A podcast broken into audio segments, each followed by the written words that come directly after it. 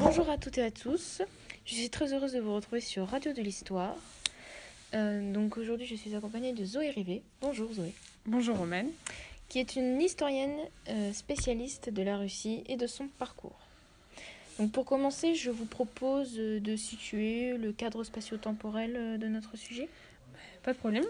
Donc euh, notre sujet débute avec la création de l'URSS le 30 septembre 1922 euh, et l'URSS tombera 69 ans plus tard, le 25 décembre 1991, suite à une tentative de coup d'État à Moscou de la part des putschistes.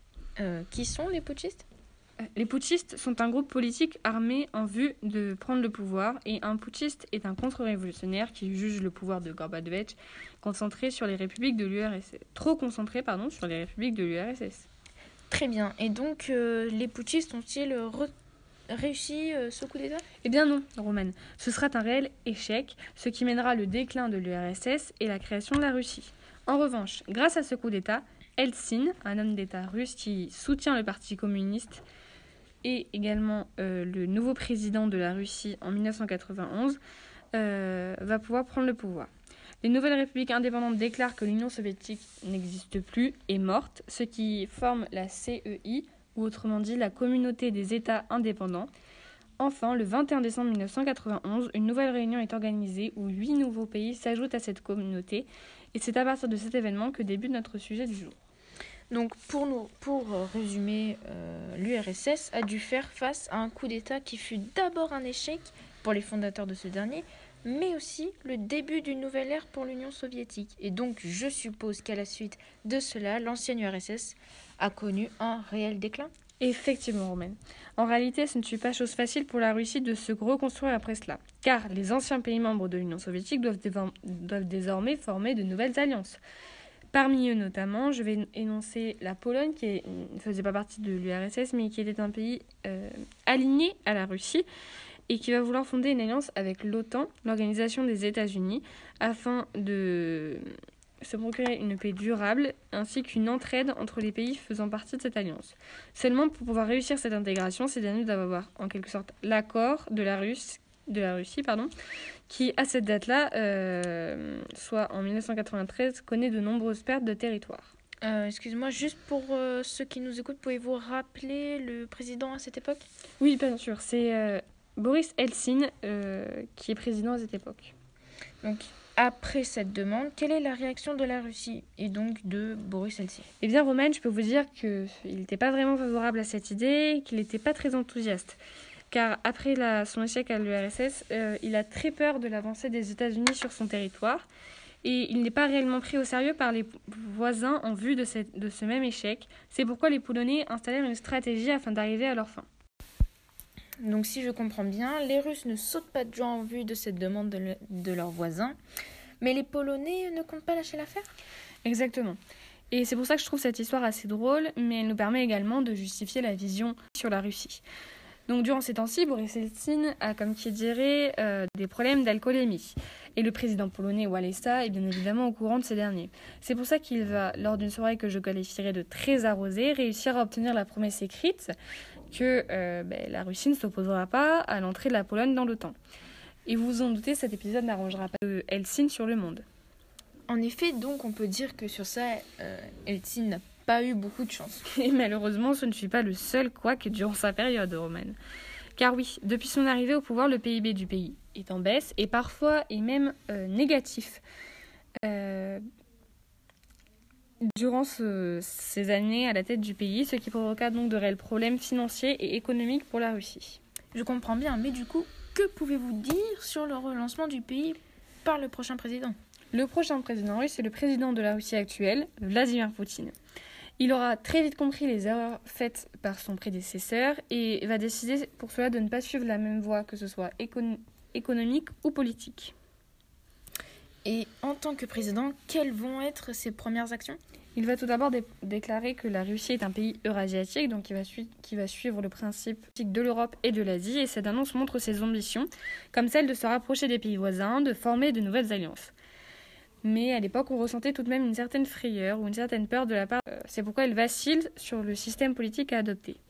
Donc, Au final, quel est le système politique adopté? Eh bien, la Russie euh, se tournera d'abord vers les démocraties de l'Ouest euh, pour ensuite se déclarer comme un pays eurasiatique pour suivre donc sa propre voie, renforcer son État euh, et pour résoudre ses problèmes interconfessionnels et interethniques.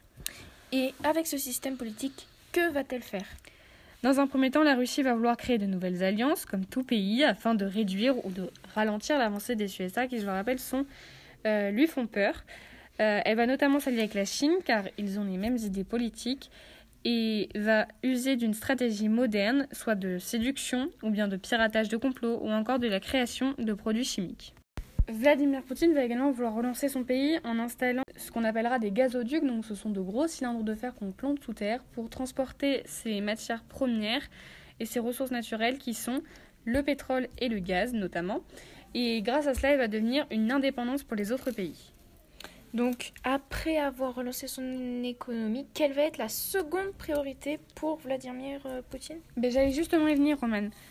Bon, je pense que vous en doutez, après avoir relancé une économie, il faut relancer maintenant son, sa puissance militaire. C'est pour ça que la Russie va créer deux nouvelles organisations, l'OTSC, ou autrement dit l'Organisation du traité de sécurité collective, et l'OSC, l'Organisation de, de coopération de Shanghai, donc en alliance avec la Chine.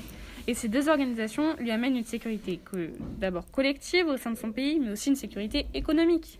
Et ces organisations que vont-elles provoquer? En réalité, elles vont lui faire abuser de son pouvoir. Après l'envoi d'espions dans des pays voisins, vous pouvez en déduire qu'il a de nombreux doutes sur son avenir, mais, mais également qu'il fera le dépôt d'armées militaires dans un espace international. Par ailleurs, Poutine installera des bases navales dont le but est d'agrandir son territoire et de redevenir une puissance nucléaire. Toutes ces installations et ces nouvelles décisions ne seront pas sans conséquences puisque la Russie réussira à annexer la Crimée ainsi qu'à devenir une puissance militaire dans l'aviation. Et donc, avec toutes ces avancées faites par la Russie, que pouvez-vous nous dire sur les aspects que l'on peut qualifier de négatifs pour elle?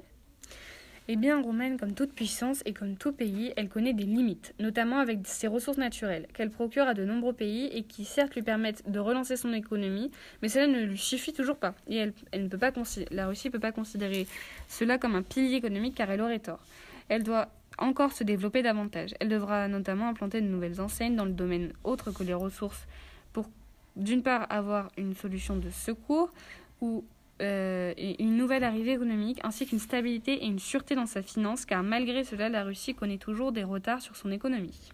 Très bien, mais ce président, Vladimir Poutine, qui a tout de même bien aidé la Russie à se reconstruire, n'a-t-il lui aussi, pas lui aussi des défauts? Eh bien si. Et justement, je comptais vous le dire, Romain. Selon moi, son défaut est indispensable pour l'avenir de son pays. Et c'est pourquoi il doit apprendre à travailler là-dessus. Il doit faire en sorte que le peuple se sente plus concerné par la vie politique de son pays et donc qu'il puisse exprimer son opinion, qu'il sente qu'il a une place importante dans les décisions futures pour la Russie. Donc, pour relancer le pays, vient Poutine, qui va installer un nouveau régime politique propre euh, au régime eurasiatique. Il suivra le principe de la démocratie en Europe et s'alliera avec la Chine, ce qui permet de ralentir les USA. La Russie reviendra une puissance économique grâce à ses ressources naturelles, qui sont le pétrole et le gaz, qui feront que les autres pays seront euh, indépendants de ce dernier. Effectivement, vous avez tout compris, Romain. Et c'est en plus de cette relance économique, je vais vous parler d'une, je vous ai parlé d'une relance également militaire, en créant deux organisations qui infiltrent les pays ennemis, en installant des bases navales à des endroits stratégiques.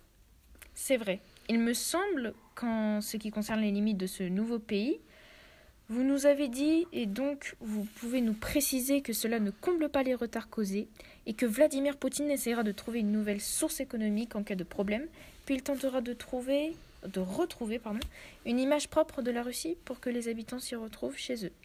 Mais malgré ces nouvelles avancées, nous, nous ne pouvons-nous pas nous demander comment la Russie va-t-elle réussir à stopper ses limites actuelles? J'aimerais admettre que c'est une question que...